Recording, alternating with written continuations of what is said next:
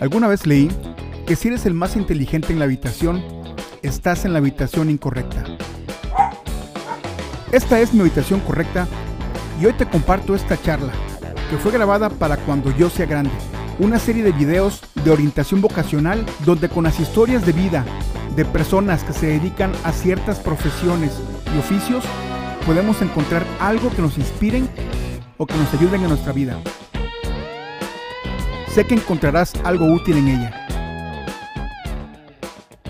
Hola, yo soy Mónica Reola, diseñadora de modas. Cuando yo sea grande, toma uno. Soy Mónica Reola, diseñadora de modas. estudié licenciada en Mercadotecnia y Diseño de Modas. Actualmente me dedico a la alta costura y desde muy niña creo haber encontrado mi profesión, creo haber encontrado mi pasión, que es el diseño de modas. Desde muy chiquita mi jugar, mi manera de jugar favorita era hacerle vestidos a mis muñecas. También yo creo que fueron varios puntos del destino que me fueron trayendo hacia esto. Cuando yo era muy chiquita, mi abuelita pues era comerciante, ella vendía ropa casa por casa y bueno, pues en muchas ocasiones me tocó acompañarla. Fue años más tarde que mi abuelita decidió abrir una tienda a la cual le puso Mónica Fashion, lo cual se me hace muy irónico. Y a mí me encantaba ir a su tienda, a veces las tardes enteras me las pasaba ahí con ella, observando lo que se probaban las clientas, pero al mismo tiempo yo haciéndole esos mismos vestidos a mis muñecas. Entonces, esa era mi manera de jugar favorita. Bueno, desde muy chiquita me gustó todo lo que tenía que ver con el arte. Eh, todo lo que era dibujar, todo lo que tenía que ver con crear. Me gustaba mucho también es la gimnasia artística, todo lo que, lo que estaba muy enfocado hacia esas áreas. Pero fue hasta en la preparatoria que me di cuenta que lo que quería estudiar era el diseño de modas, ya que antes yo no sabía que la carrera existía como tal o no había pasado por mi mente que se podía vivir de esto. Un día fueron, eh, estábamos en la materia de orientación vocacional y fueron a dar una plática sobre carreras de diseño. Eh, nos dijeron que, bueno, que a quien le interesara podía tomar eh, la sesión para escuchar la plática y quien no estuviera interesada, bueno, se podía ir y tenía hora libre.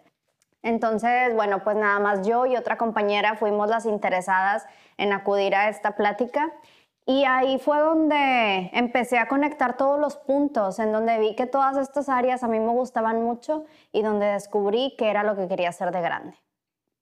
Eh, descubrí la carrera de diseño de modas, ahí nos mostraron qué es lo que, lo que se podía hacer al estudiar esta carrera, cuál era el panorama que podías tener al ser una diseñadora de modas. Eh, también eh, las aptitudes que deberías de tener, ya sea pues dibujar, este, facilidad para, para coser, gusto por la moda, facilidad para crear cosas.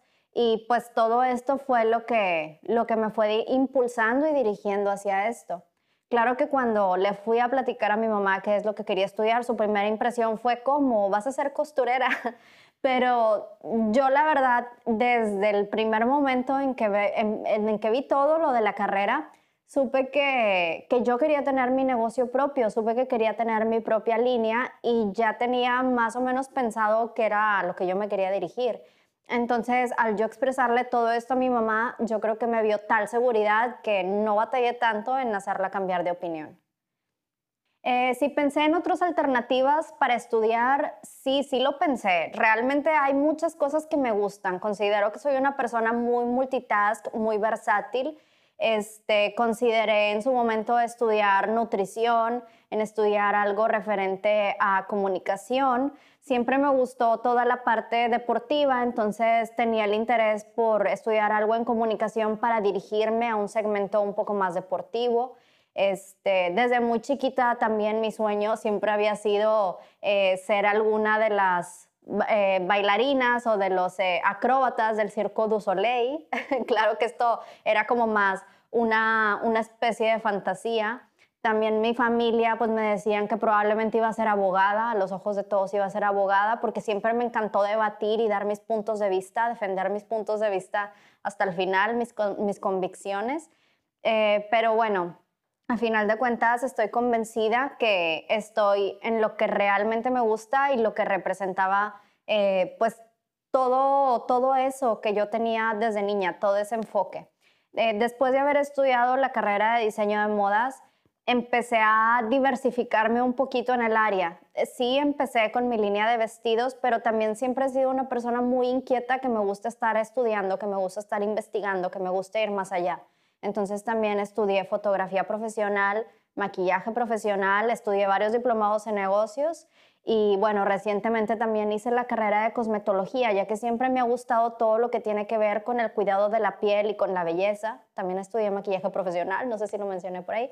Este, y bueno, tengo un año que desarrollé mi propia línea de skincare y bueno, pues ahorita también estoy con esa parte eh, de ese otro proyecto, de ese negocio.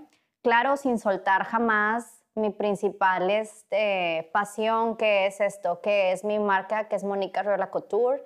Es una marca que está muy dirigida al, al diseño y confección de vestidos de novia, aunque también hacemos vestidos de noche y vestidos de cóctel. Bueno, también ahora que inició la pandemia, quise hacer un proyectito muy pequeño por puro gusto. La verdad es que como todos estábamos eh, pues con este encierro, me puse a pensar mucho en los niños y sobre todo pues tengo muchas vecinas, tengo muchas niñas, eh, muchas este, vecinas que tienen niñas chiquitas.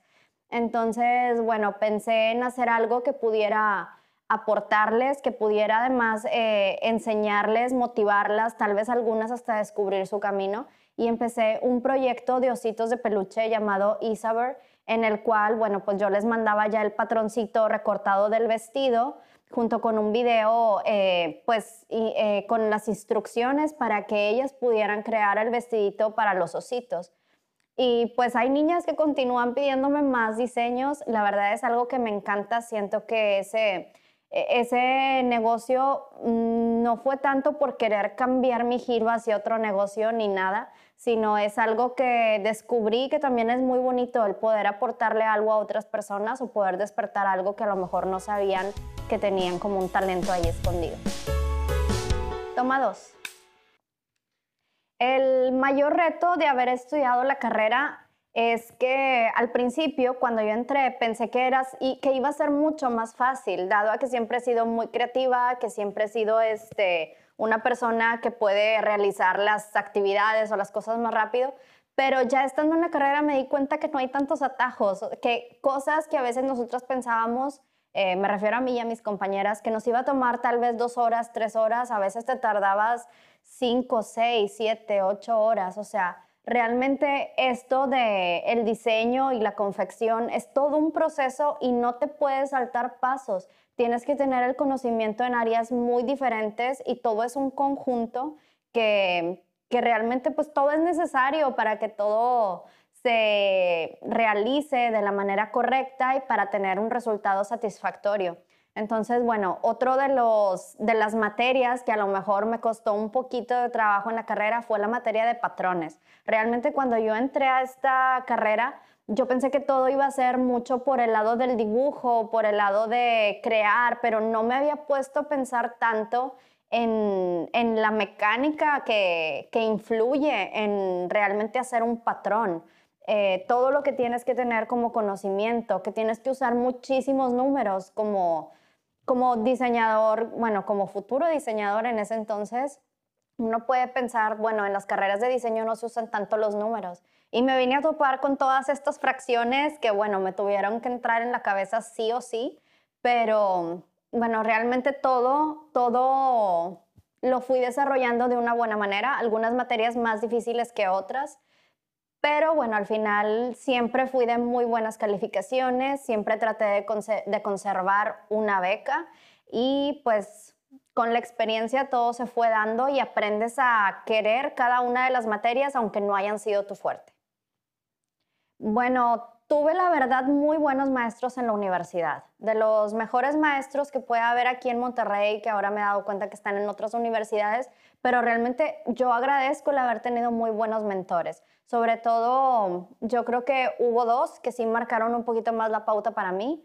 Uno fue en la parte de, del dibujo, de la ilustración, como que aprendí muchísimo de su técnica y siento que gran parte de mi técnica está pues muy a su manera y me gusta mucho. O sea, yo creo que ahí tuvimos una muy buena conexión.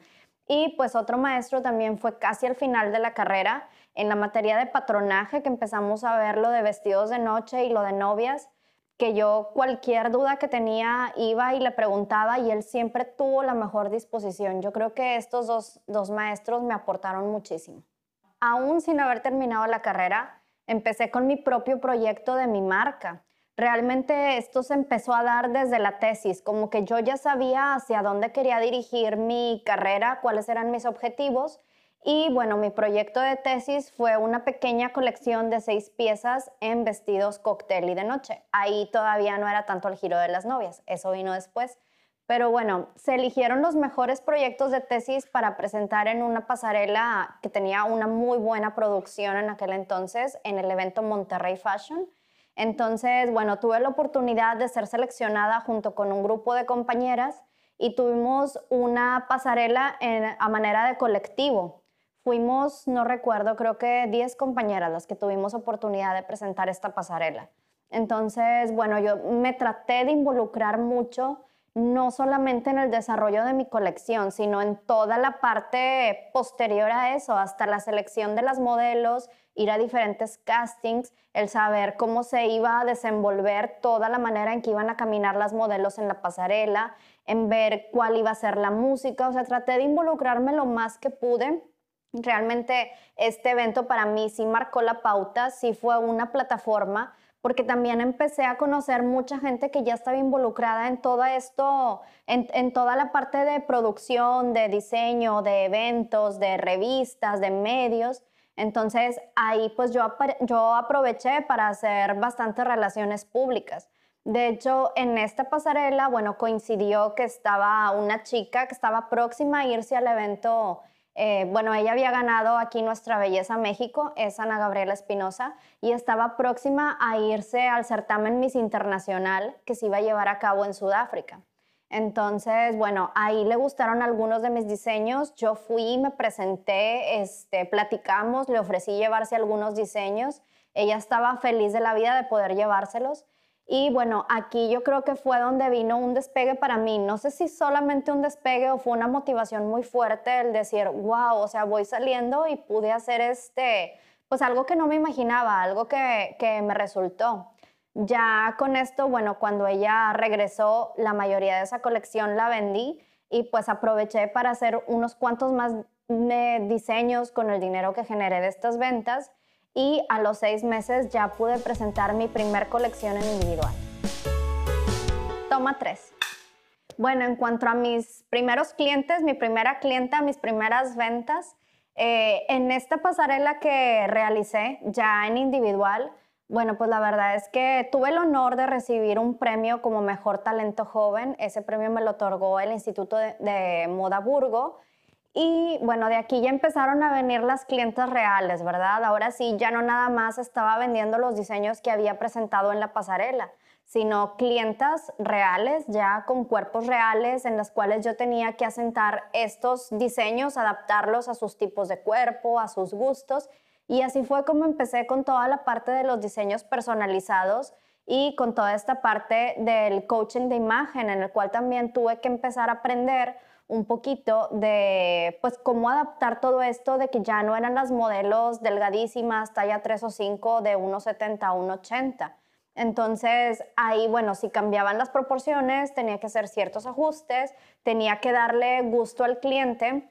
Realmente yo creo que es algo que me ha hecho crecer mucho como diseñadora, que siempre me he esmerado por darle a mis clientas el mejor trato, que se sientan muy cómodas eh, ante cualquier detalle, cualquier cosa, siempre yo me presento con ellas diciéndoles de que, bueno, pero si tú decides mandarte a hacer un vestido conmigo, recuerda que al menos de la puerta para acá, ahorita somos mejores amigas en todo lo que tiene que ver en cuanto a lo que yo te estoy diseñando, porque quiero que te sientas con confianza de decirme cualquier detalle. Yo voy a hacer todo lo que yo pienso, todo lo que yo creo que se va a ver mejor, todo lo que sea mejor para ti, para el diseño, lo que más se va a lucir, pero bueno, como dicen, en cuestión de gustos se rompen géneros, entonces siempre trato de tomar en cuenta a mi cliente y sobre todo de ponerme en sus zapatos que no solamente es lo que a mí me guste, sino es lo que al cliente le guste y lo que mejor le vaya.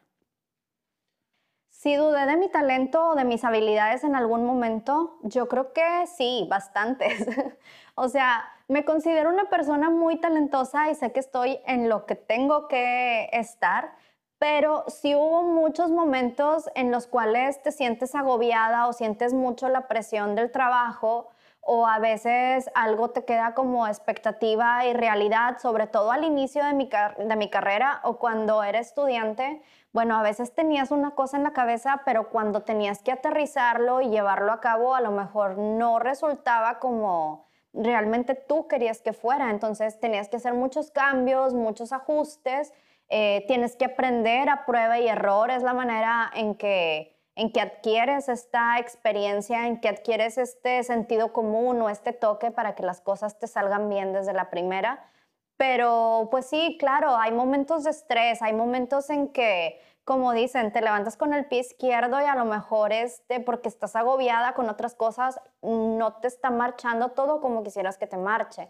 Entonces, obviamente esos momentos te hacen dudar, te hacen dudar si estás en lo correcto, te hacen dudar de tu talento, eh, dudas de tu negocio, de si eres una buena emprendedora, porque además tienes que ser pues una persona muy este, multitask, o sea, no nada más es toda la parte creativa, es toda la parte administrativa. Y a veces esto, bueno, a personas como yo nos cuesta un poquito más de trabajo, pero aprendes a hacerlo. Eh, es, es la única manera. Con el tiempo te va marcando esta pauta en que tú lo aprendes y ya, eso es momentáneo, son como situaciones de crisis. otra cosa que la verdad es que me da mucho gusto es que las personas que han trabajado conmigo es mi equipo desde hace 13 años, algunas desde hace más de 13 años. Entonces, bueno, yo eso sí, trato de integrar a estas personas que crezcan conmigo, ellas ya saben mi manera de trabajar, yo ya conozco no solamente su manera de trabajar, sino conozco sus situaciones también personales y trato de que crezcan no solamente como mis empleadas, sino también como personas. Yo creo que una parte muy importante que tenemos que entender los seres humanos eh, y que, tenemos que aprender a lidiar con este estrés eh, es sobre todo porque para mejorar nuestra calidad de vida. Yo tengo muy presente cuando yo era niña, bueno, no, no tan niña, tenía 15 años, pero un día mi papá por una situación de estrés laboral se fue a dormir y al día siguiente no despertó. Entonces, el aprendizaje que a mí me queda es que a veces nos tomamos el estrés eh, de nuestro trabajo tan a pecho que nos puede costar muchísimo, nos puede costar el día, un día estar y otro día ya no estar, ya no despertar. Entonces, hay que valorar lo que realmente importa en la vida, que es nuestra vida, nuestra salud, eh, nuestra familia y pues todo esto tratar de cuidarlo eh, y sobre todo pues cuidarnos a nosotros mismos para que todo esto fluya en armonía y así también nuestro trabajo va a seguir fluyendo en armonía. Entonces, mi manera de lidiar con este estrés, sobre todo, es haciendo deporte. Desde muy chiquita he estado en gimnasia artística, aún continúo con una parte de, gimnasia artística. También me encanta el yoga y esto me ayuda muchísimo. Trato de hacer meditaciones, trato de hacerme mis espacios también. Me gusta mucho convivir con, con otras personas. Tengo muchas amigas, me gusta pasar tiempo con mi familia. Y bueno, y pues ya entendí que todo esto es la mejor, eh, es la mejor manera para poderte desconectar completamente de trabajo. Yo al cerrar la puerta de mi trabajo, el trabajo trato de que se acabe.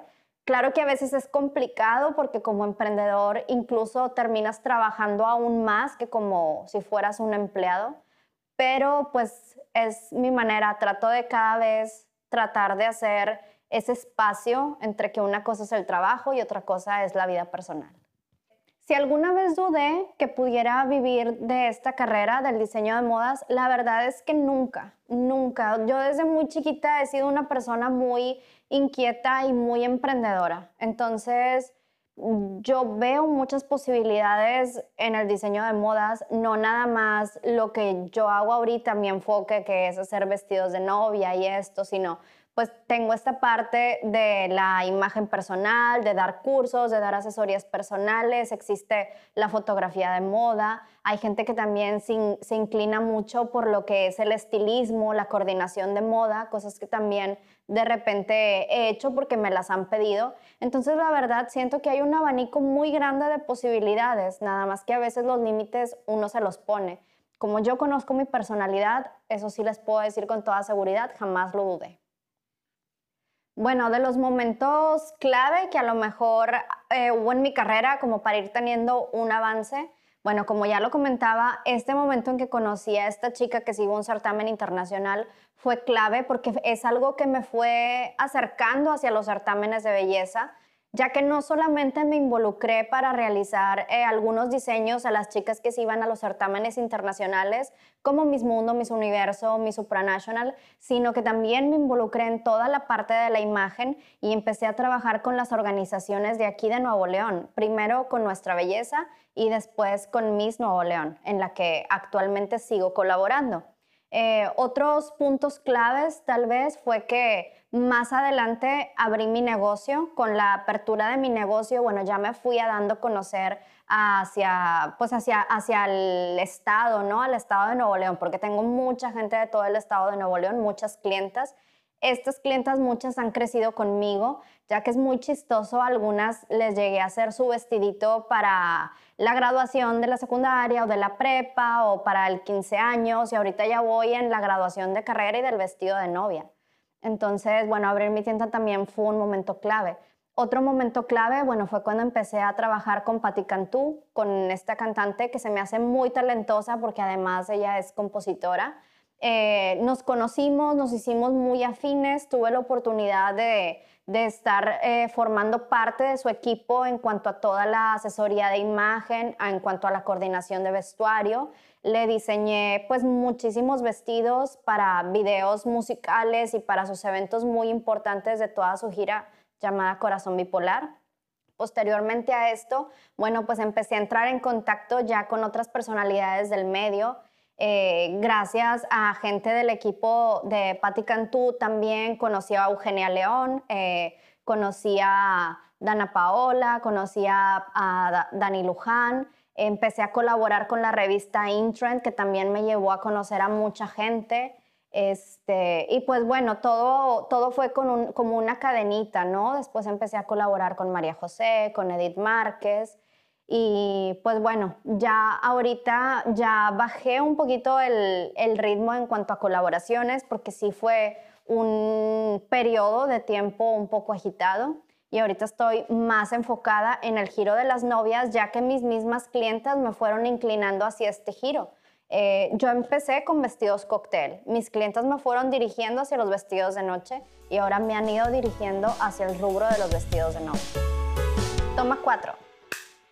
Inseguridades. Bueno, pues en mis inseguridades sigo trabajando para que no sean inseguridades. Realmente, si no me siento segura de algo, no lo hago. Entonces, si de algo me siento insegura, investigo, investigo, practico hasta sentirme segura. Entonces, espero que mis inseguridades no le toque a nadie verlas.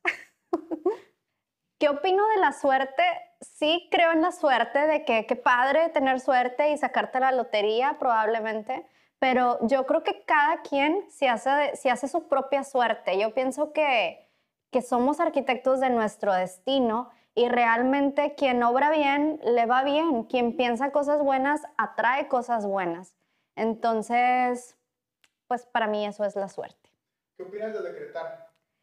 En cuanto a decretar, creo bastante. Yo creo que si tú piensas mucho en algo, si quieres tener un logro en algo, si tienes alguna meta en la vida, lo decretas y lo tienes tanto, tanto en la mente hasta que a tu mente no le queda de otra que crear una estrategia para obtener eso que, que es lo que quieres atraer.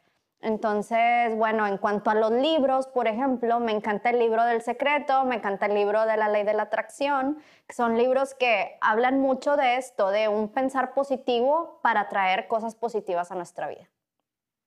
En cuanto al destino, pues sí creo en el destino, pero pues igual, o sea, pienso que también gran parte de nuestro destino depende de nosotros. Pienso que nosotros somos los protagonistas de nuestra historia si nosotros lo decidimos. O podemos ser también el villano o el víctima si nosotros queremos serlo. Entonces la pregunta es, pues, ¿qué es lo que queremos en la vida? Si he pensado en dejar el diseño de modas, no por completo. Claro que ha habido momentos en mi cabeza que quisiera explorar otros giros, sobre todo porque me gusta muchísimo todo lo que tiene que ver con diseño de modas. Eh, me encanta y espero en un futuro poder crear una línea de ropa deportiva y así combinar ambas pasiones, el deporte y el diseño. Eh, como te comento, las mismas clientas me fueron guiando hacia la parte de los vestidos de novia. Yo jamás pensé que iba a terminar en vestidos de novia, pero lo disfruto, me encanta, me apasiona y todo. O sea, sé que estoy en lo correcto. No lo abandonaría jamás, pero sí me gustaría a lo mejor explorar otras cosas, hacer otras cosas que pues vayan, que todo vaya acorde, que todo vaya hacia lo mismo, que todo esté en armonía. Si ha sido un camino largo, pues la verdad es que sí ha sido un camino largo, porque si me pongo a pensarlo, son 13 años más el tiempo de la carrera, pues sí, ha sido un camino largo. Pero ahorita que ya estoy en este punto, ya no lo siento tan largo como antes. Entonces, si tuviera que volver a recorrerlo, sin duda lo recorrería. Si tuviera que volver a empezar, sin duda empezaría. Eh, fácil no. La verdad es que sí fue difícil yo creo que la parte de lo que ha sido difícil lo va soportando porque tienes en una balanza, eh, pues, tus anhelos, tus sueños y en la otra balanza tienes a lo mejor las dificultades. Entonces ahí tienes que ir equilibrando qué pesa más para ti.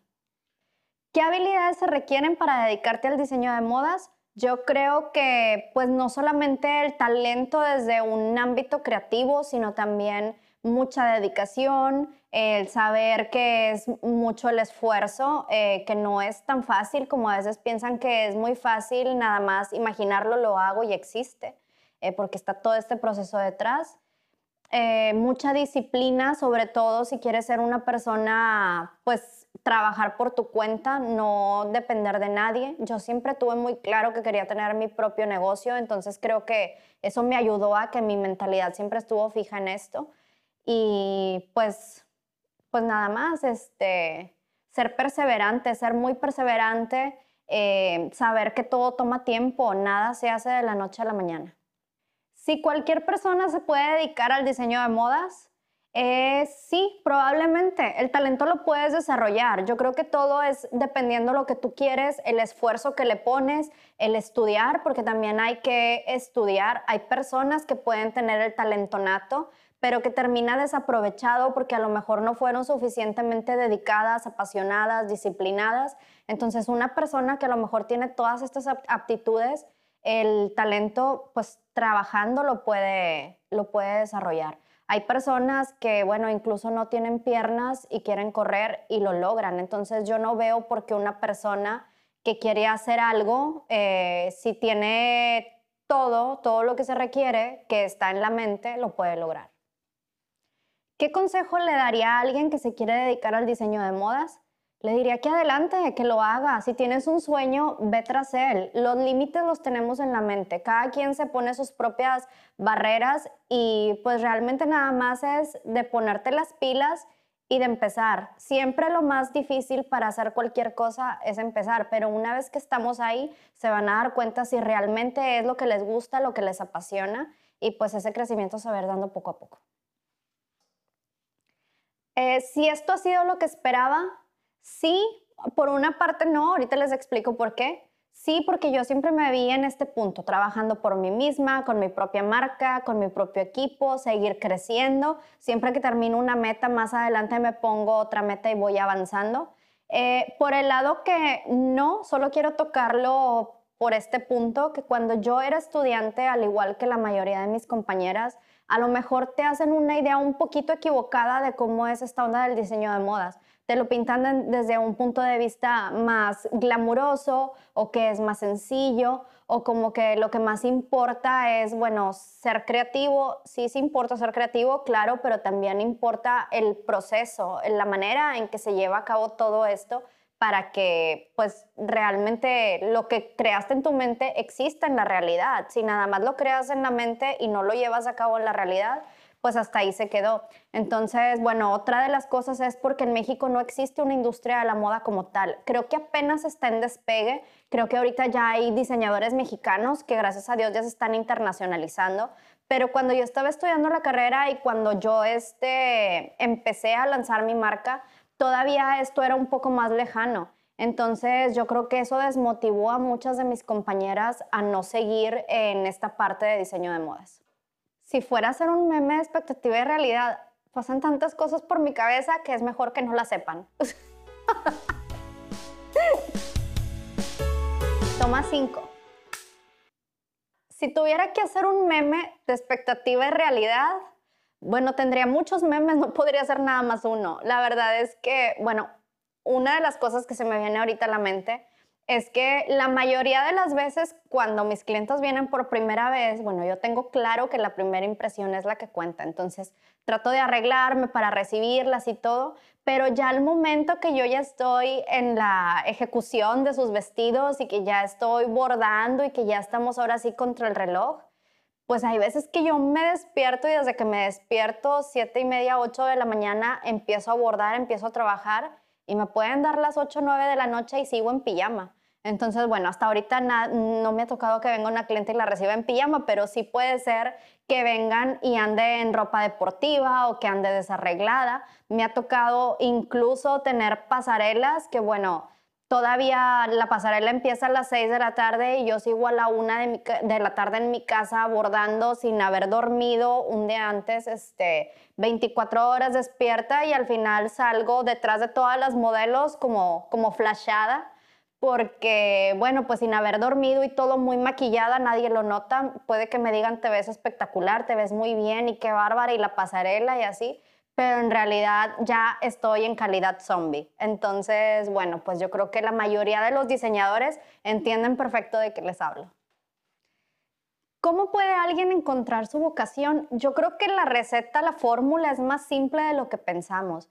Yo creo que es cuestión de detectar cuáles son tus habilidades, cuáles son tus talentos. Yo creo que como papás es muy importante que estén al pendiente de lo que les gusta a sus hijos, de lo que los motiva, de lo que los impulsa. Y estas habilidades, tratar de desarrollarlas aún más. En vez de cortarles las alas, a veces con algunas actividades, bueno, apoyarlos a que lo disfruten, a que crezcan, porque tal vez estas actividades cuando, cuando somos niños no signifiquen tanto pero cuando ya eres adulto, puede ser que signifiquen mucho, como lo fue en mi caso. Ventaja de ser diseñadora de modas.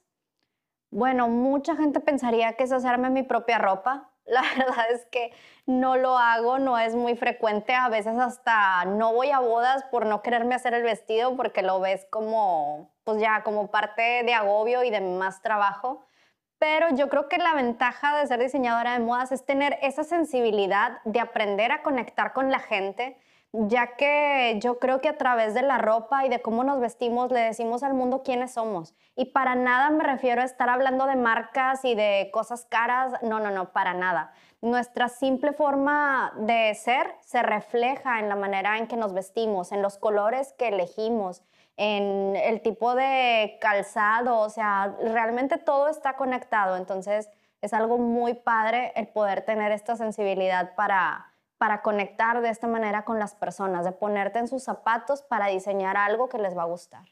¿Desventajas?